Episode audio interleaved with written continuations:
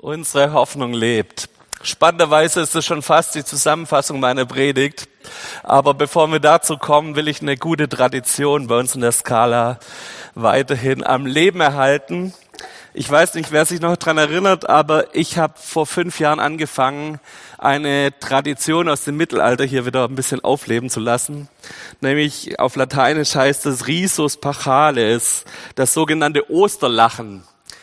Es gab eine Tradition im Mittelalter, dass die Priester am Ostersonntag immer einen Witz erzählt haben, um diese Osterfreude richtig in die Gemeinde reinzutragen. Und es gibt Bilder aus dem Mittelalter, da steht ein Priester in Robe vorne und zieht irgendwelche Grimassen und tut alles dafür, damit seine Gemeinde zum Lachen kommt. Ähm, Jetzt habe ich das Problem, dass meine, nicht meine größte Begabung ist, Witze zu erzählen. Also ich schaffe es regelmäßig, die Pointe irgendwie zu verhauen, aber ich versuche es mit Vorlesen und ihr seid gnädig und lacht einfach mit, okay? Können wir uns darauf einigen? Tommy grinst schon, das hilft schon. Ein Mann geht ganz verzweifelt zum Arzt und sagt, Doktor, Doktor, ich habe ein Problem ich schnarch so laut. Und der Arzt guckt ihn ganz mitleidig an und sagt, ja, gell, das ist schlimm für Ihre Frau. Und sagt er, hä, warum für meine Frau? Nee, nee, die anderen in der Kirche stört's immer. Okay, ihr habt gelacht, danke.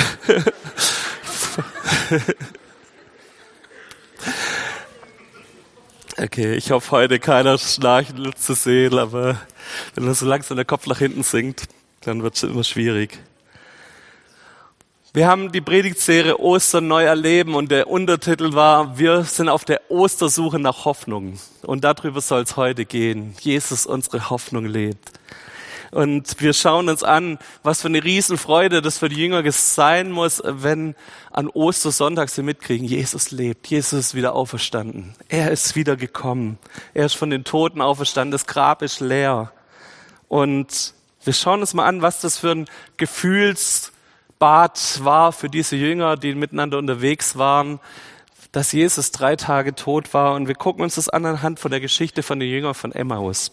Und ich möchte euch diesen Text lesen, ähm, der ein bisschen länger ist, aber der uns mit reinnimmt in diese, dieses Gefühlsbad von Jesus ist tot, alle Hoffnung vorbei, hin zu Jesus lebt und unser Herz brennt. Ich lese aus Lukas 24, das sind erstmal die Verse 13 bis 24. Am selben Tag waren zwei Jünger unterwegs zu dem Dorf Emmaus. Es lag gut zehn Kilometer von Jerusalem entfernt.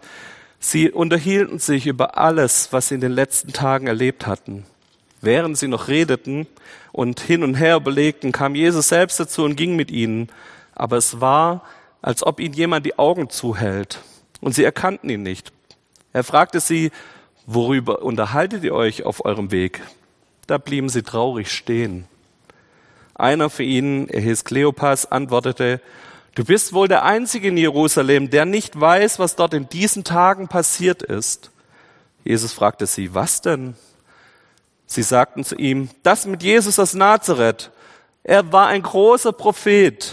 Das hat er durch sein Wirken und seine Worte vor Gott und dem ganzen Volk gezeigt. Unsere führenden Priester und die anderen Mitglieder des jüdischen Rates ließen ihn zum Tod verurteilen und kreuzigen. Wir hatten doch gehofft, dass er der erwartete Retter Israels ist. Aber nun ist es schon drei Tage her, seit das alles geschehen ist. Und dann haben uns einige Frauen, die zu uns gehören, in Aufregung versetzt. Sie waren früh morgens am Grab, aber sie konnten seinen Leichnam nicht finden. Sie kamen zurück und berichteten, wir haben Engel gesehen, die haben uns gesagt, dass Jesus lebt. Einige von uns sind sofort zum Grab gelaufen.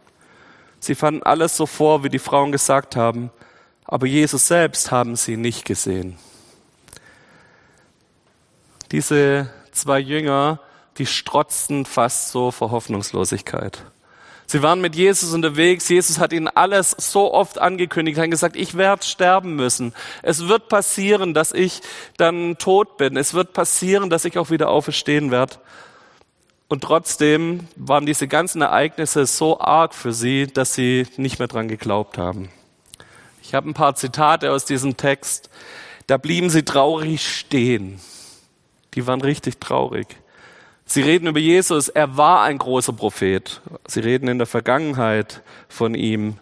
Wir hatten doch gehofft, ist so ein Satz von ihnen. Und als es nachher dann um diese Geschichte am dritten Tag ging, dann sagen sie, einige von uns sind ans Grab gegangen, aber selbst sie haben nicht, Jesus nicht gesehen. Das heißt, die haben nicht mal so viel Hoffnung aufgebracht, als schon die Frauen gesagt haben, dass das Grab leer ist, haben sie nicht mal so viel Hoffnung aufgebracht, mit ans Grab zu laufen und zu gucken. Andere sind ans Grab gegangen, aber sie nicht. Sie sind umgedreht und wieder heimgegangen. Und wenn wir uns diese zwei Emmaus-Jünger angucken, ich finde, wir sind ganz, ganz schnell dabei, dass wir uns über diese zwei Jünger erheben und sagen, ach, seid ihr doch doof. Ihr steckt gerade mitten in einem Auferstehungswunder. Jesus lebt und ist mit euch beiden unterwegs in Person. Wie arg würde ich mir das wünschen, dass das mir mal passieren würde? Und trotzdem blickt ihr es nicht und trotzdem seid ihr so verblendet, sind eure Augen so geschlossen, seid ihr so von Hoffnungslosigkeit umwickelt, dass ihr gar nicht merkt, dass Jesus mit euch gerade unterwegs ist dass Jesus mitten unter euch ist, dass der Auferstandene mitten bei dir ist und mit dir zusammen gerade ein Stück Wanderungsweg läuft.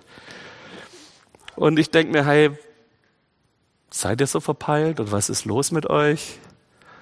Und mit ein bisschen Nachdenken spüre ich und merke ich, ich bin manchmal genauso wie diese zwei Emmaus-Jünger. Ich bin genauso wie diese beiden. Ich habe auch diesen auferstandenen Jesus bei mir. Und trotzdem gibt es Momente in meinem Leben, wo mein Leben geprägt ist von Hoffnungslosigkeit, von wo ich glaube, es klappt doch alles nicht, wo ich nicht damit rechne, dass diese Auferstehungskraft mir zur Verfügung steht, wo ich nicht damit rechne, dass irgendwas Übernatürliches passieren kann in meinem Leben. Wie oft laufen unsere Gedanken im Kopf und wir machen unsere Gedanken wie, ja, wenn das passiert, dann wird das passieren und dann kommt das und dann das und das wird eh nicht klappen und es kann eh nicht funktionieren. Wie oft haben wir solche Hoffnungslosigkeiten in uns, obwohl wir genau wissen, Jesus ist bei uns. Der Auferstandene ist mit dir zusammen gerade unterwegs, der läuft an deiner Seite, der geht deinen Lebensweg schon so lang mit dir und trotzdem kommt da Hoffnungslosigkeit in unser Leben. Ich merke, ich darf mich nicht erheben über diese zwei Emmaus-Jünger. Ich darf nicht behaupten, ich wäre besser mit meinem Leben. Ich habe es mehr verstanden. Ich habe offenere Augen. Ich merke es viel, viel schneller, wenn Jesus schon neben mir steht. Ich habe zu viele Situationen in meinem Leben, wo ich genau das nicht gemerkt habe. Wo ich nicht gespürt habe, dass ein Auferstandener neben mir herläuft mit seiner Kraft, mit all dem, was er mir zu schenken hat. Und wir haben an so vielen Stellen schon persönlich was mit Jesus erlebt. Und trotzdem kommen wir immer wieder an den Punkt, wo wir merken, da lässt es nach. Da glauben wir doch nicht, dass Jesus eingreifen wird in der jetzigen Situation. Ich möchte euch nochmal mit reinnehmen, was wir in der Predigtserie gehört haben. Wir haben die Predigt von Magdalena gehört, dass Jesus Sündenmauern einreißt, dass Jesus ähm, mehr weiß, was wir brauchen, als wir selbst. Da war der Gelähmte, der sich gewünscht hat, dass er gesund wird. Und was macht Jesus als erstes? Er vergibt ihm seine Schuld. Jesus hat gewusst, was dieser Mann als erstes braucht. Jesus hat gewusst, was seine höchste Not ist. Und das war nicht, dass er nicht laufen kann, sondern seine höchste Not war diese Trennung von Gott. Wir haben gehört, dass Jesus seinen Auftrag beschrieben hat, dass er für die Armen, für die Unterdrückten, für die Blinden, für die Gefangenen gekommen ist und sich für diese Menschen einsetzen will und auch uns ruft in diesen Auftrag hinein, dass wir uns für diese Menschen, die Ungerechtigkeit erleben, dass wir dafür sorgen, dass sie Gerechtigkeit bekommen. Wir haben gehört an Palmsonntag von Jesus, der in unser Leben einziehen will, der in unser Leben kommen will und uns Hoffnung schenken will. Und wir haben am Freitag von diesem Jesus gehört, der für uns ans Kreuz geht. Ist es nur Sachen, die wir gehört haben, oder sind es Sachen, die wir glauben? Ist es eine tiefe Hoffnung, die wir in unserem Leben haben, die wir nicht verlieren, wo wir immer wieder merken, da ist Jesus neben uns. Jesus geht mit uns diesen Weg nach Emmaus. Jesus läuft an unserer Seite. Jesus hört uns zu. Jesus fragt uns, wie es uns geht. Die Jünger haben da richtig ihr Herz ausgeschüttet und haben ihre Hoffnungslosigkeit richtig Raum gemacht. Jesus hat ihnen zugehört und wir gucken mal, wie Jesus weiter reagiert. Lukas 24 ab Vers 25. Da sagte Jesus zu den beiden, warum seid ihr so begriffsstutzig? Warum fällt es euch so schwer zu glauben, was die Propheten gesagt haben? Musste der Christus das nicht alles erleiden, um in die Herrlichkeit seines Reiches zu gelangen? Und Jesus erklärte ihnen, was in der Heiligen Schrift über ihn gesagt wurde, angefangen bei Mose bis hin zu allen Propheten. So erreichten sie das Dorf, zu dem sie unterwegs waren. Jesus tat so, als wollte er weiterziehen. Da drängten sie ihn, bleibt doch bei uns, es ist fast Abend und der Tag geht zu Ende. Er ging mit ihnen ins Haus und blieb dort. Später ließ er sich mit ihnen zum Essen nieder. Er nahm das Brot, dankte Gott und brach das Brot in Stücke und gab es ihnen. Da fiel es ihnen wie Schuppen von den Augen und sie erkannten ihn. Im selben Augenblick verschwand er vor ihnen und sie sagten zueinander, brannte nicht unser Herz vor Begeisterung, als er unterwegs mit uns redete und uns die Schrift erklärte? Da brachen sie sofort auf und liefen nach Jerusalem zurück. Dort fanden sie die elf Jünger beieinander und zusammen mit allen anderen, die zu ihnen gehörten. Die Jünger riefen ihnen zu, der Herr ist wirklich auferstanden. Er hat sich Simon schon gezeigt. Da erzählten die beiden, was sie unterwegs erlebt hatten und wie sie den Herrn erkannt hatten, als er das Brot in Stücke brach. Gerade noch erloschenes Feuer, gerade noch absolute Hoffnungslosigkeit und plötzlich, da brannte uns das Herz. Was ist dieser Punkt, wo wir immer wieder hinkommen müssen und immer wieder hinkommen dürfen, wo wir erleben, dass sich von Hoffnungslosigkeit hin zu, da brennt unser Herz, was verändert in unserem Leben. Wo ist dieser Punkt, wo ist dieser, dieser Moment, wo das passiert? Und was wir hier lesen ist, es passiert in dem Moment, wenn wir eine Begegnung mit Jesus haben. Es passiert in dieser Begegnung, wo wir verstehen, Jesus ist auferstanden. Er lebt. Er ist wahrhaftig auferstanden. An diesem Punkt passiert was, nämlich dass ich spüre, hey, wenn er lebt und wenn er jetzt noch lebt, gibt es eine Möglichkeit in meinem Leben, dass ich ihm immer wieder neu begegne. Wir glauben nicht an den toten Gott, dem man vor 2000 Jahren begegnen konnte, sondern wir glauben an einen Gott, der heute und jetzt noch hier uns begegnen kann, der heute und jetzt noch berührbar ist, erlebbar ist. Und wir können diesen Moment der Emmaus-Jünger jederzeit wieder haben. Wenn ich in Hoffnungslosigkeit versink, wenn ich Punkte habe in meinem Leben, wo ich spüre, da fehlt mir diese Hoffnung, diese Zukunft, diese Auferstehungskraft, ich kann jetzt zu Jesus rennen und kann sagen, ich brauche das jetzt. Ich brauche jetzt diese Begegnung, die mein Herz brennen lässt, wo er es mir erklärt, wo er mit mir mir zeigt, guck mal, an der Stelle, wo du gerade Hoffnungslosigkeit hast, hier will ich reinkommen als dein Herr in dein Leben. Ich wünsche mir, dass ich diese Begegnung immer wieder neu hab. Und ich möchte dich einladen, wenn es dir gerade nicht gut geht, wenn du diese Hoffnungslosigkeit in deinem Leben verspürst, dann nimm dieses Angebot von der Begegnung mit Jesus wirklich in Anspruch. Geh zu diesem Kreuz und lass dich berühren und lass es zu, dass du diese Verwandlung der Emmaus-Jünger erleben darfst. Wenn wir uns angucken, was mit den Menschen passiert in den nächsten Wochen, dann sehen wir einen Petrus, der gerade noch dreimal Jesus verleugnet hat, der den, der Todesdrohungen bekommen hat, der verzweifelt war, wie der sich verändert, wie der plötzlich an Pfingsten predigt, Kranke heilt, wie er der Fels der Gemeinde wird. Wir sehen den Thomas, der rund um die Auferstehung noch es nicht glauben kann, bis er seine Hände in die Wunde von Jesus reingelegt hat. Der sagt, ich kann es nicht glauben, ich krieg's nicht auf die Reihe. Allein durch Sehen funktioniert nicht. Ich muss es spüren. Ich muss in die Wunden von Jesus reinlangen, um zu glauben, dass er es wirklich ist und dass er auferstanden ist. Wir wissen von diesem Thomas, dass er nachher bis Indien gegangen ist, das Evangelium bis Indien getragen hat. Und es gibt in Indien ein Grab von diesem Jünger, der bis dorthin so eine weite Reise gegangen ist und überall Kirchen gegründet hat, die es bis heute noch gibt. Wir sehen diesen Matthäus, ein Steuereintreiber. Wer The Chosen mal angeguckt hat, das ist so ein richtiger Schwächling. Das ist so ein richtiger Angsthase, der sich hinter all dem versteckt. Und was passiert mit ihm? Er fängt an und schreibt das Evangelium über Jesus. Er schreibt auf, was er mit Gott erlebt hat, weil es ihm so brennt, das weiterzugeben und weiter zu erzählen, was er mit Jesus alles erlebt hat. Eine Begegnung mit Jesus verändert alles. Eine Begegnung mit Jesus verändert Menschen. Eine Begegnung mit Jesus kann dich verändern, kann mein Leben verändern. Und da ist so viel Hoffnung für uns, dass das für dich und für mich auch längst mitreicht. Petrus schreibt es mal in 1. Petrus 1.3. Gelobt sei Gott, der Vater unseres Herrn Jesus Christus. In seiner großen Barmherzigkeit hat er uns neu geboren. Denn er hat uns eine lebendige Hoffnung geschenkt, weil Jesus Christus von den Toten auferstanden ist. Unsere Hoffnung ist nichts, was wir aus uns rauspressen müssen. So nach dem Motto ein bisschen ähm, tu dich selbst irgendwie ein bisschen dahin bewegen, indem du dir immer vorm Spiegel sagst, ich habe Hoffnung, ich habe Hoffnung, ich habe Hoffnung. Und irgendwann glaube ich es dann selber oder so. Nee, es geht hier nicht um irgendwelche psychologischen Tricks, um Hoffnung in mein Leben reinzupumpen, sondern wir haben eine lebendige Hoffnung. Die hat einen Namen.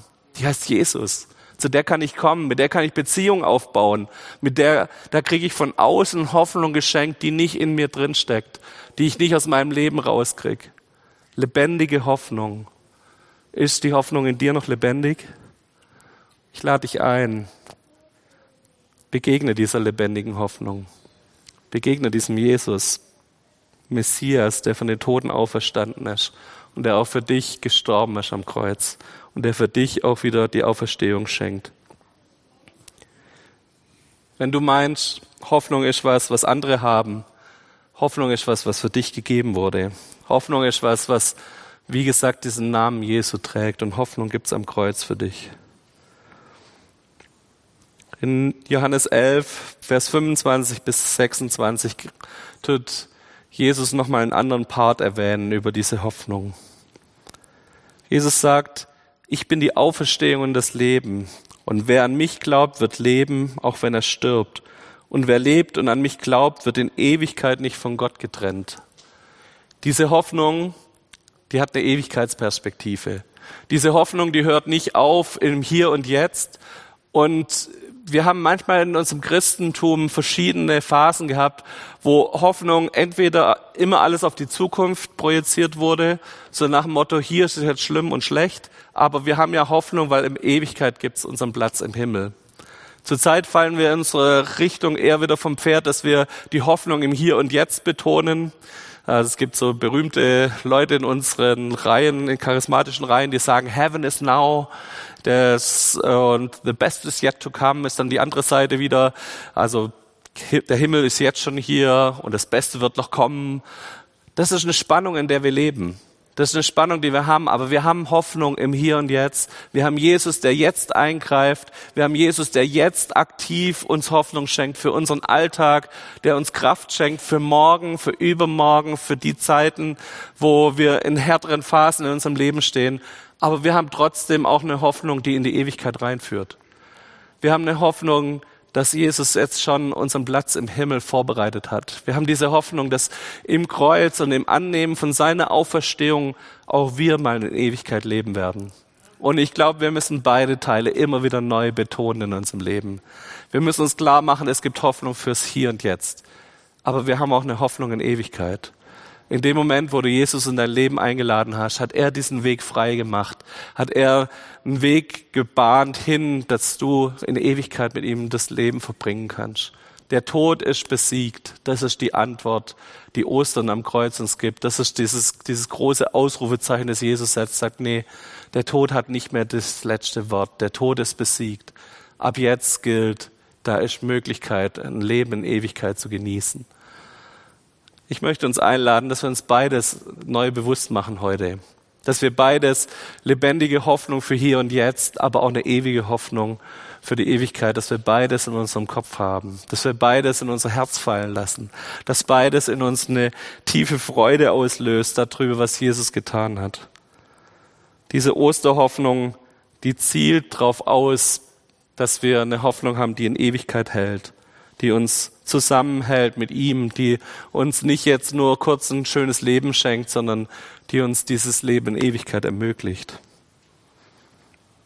Ich möchte nochmal zusammenfassen und ihr als Lobpreisteam könnt schon nach vorne kommen. Wir haben eine Begegnung mit Jesus und die verändert alles. Eine Begegnung mit Jesus schenkt uns lebendige Hoffnung. Und das ist keine Vertröstung auf die Ewigkeit, sondern das ist eine Hoffnung im Hier und Jetzt. Und wir haben eine ewige Hoffnung, die uns sagt, hey, der Tod hat nicht das letzte Wort. Und es geht über unseren irdischen Tod hinaus, diese, diese Auferstehungskraft Jesu in unserem Leben. Ich wünsche mir oder ich würde dich einladen, dass wir jetzt, wenn wir gleich in den Lobpreis gehen, dass du an die Punkte, wo du sagst, da brauche ich das, dass du die, an die mit Gott rangehst und ihn einlädst. Dass du eine Begegnung an diesem Kreuz hast, wo du entweder in deine jetzigen Hoffnungslosigkeit vielleicht Freude reinbekommst, Hoffnung und Zukunftsblick reinbekommst. Dass du Jesus wirklich selber auch begegnest als lebendige Hoffnung.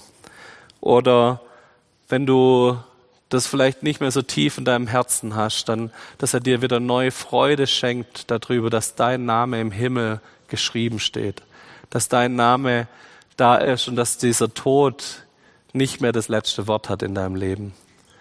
Lass uns aufstehen. Ich würde gerne mit uns beten und dann gehen wir in den Lobpreis, wo jeder von euch das auch persönlich im Lobpreis nochmal ausdrücken kann gegenüber Gott.